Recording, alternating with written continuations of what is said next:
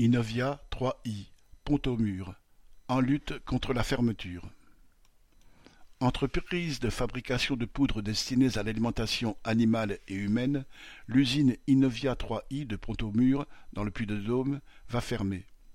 Elle fait partie du groupe Innovia qui réunit sept sites de production et 364 salariés en France.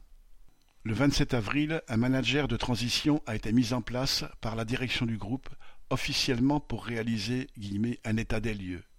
Il s'est surtout empressé de réorganiser la production et de mettre sous pression les travailleurs. Fermeture de l'usine les week-ends, mais passage au 3-8 d'un atelier avec les conséquences financières, intérimaires renvoyés. Et la suite n'a pas traîné.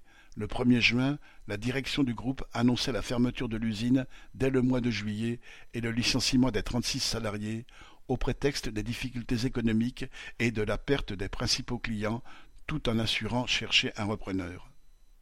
Pourtant, Innovia est une filiale d'Adiceo, un leader mondial dans l'alimentation animale qui se porte très bien. De toute évidence, la réalité est bien différente de ce que prétend la direction. Alors que depuis des années le groupe laissait se dégrader l'outil de production à Pont-au-Mur, il concentrait les investissements dans la construction d'une nouvelle usine à Segré dans le Maine-et-Loire, et alors que les commandes se tarissaient à Pont-au-Mur, tous les clients étaient repris par le site de Segré.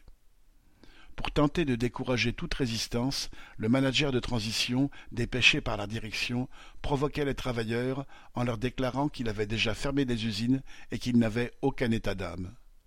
Ceux-ci n'ont pas l'intention de se laisser faire. Ils ont voté à la majorité un débrayage de deux heures à chaque poste depuis le 20 juin, exigent une indemnité de licenciement supralégale et ont fait le lien avec les représentants du personnel du siège de La Rochelle où il y a eu un débrayage de soutien. Correspondant Hello.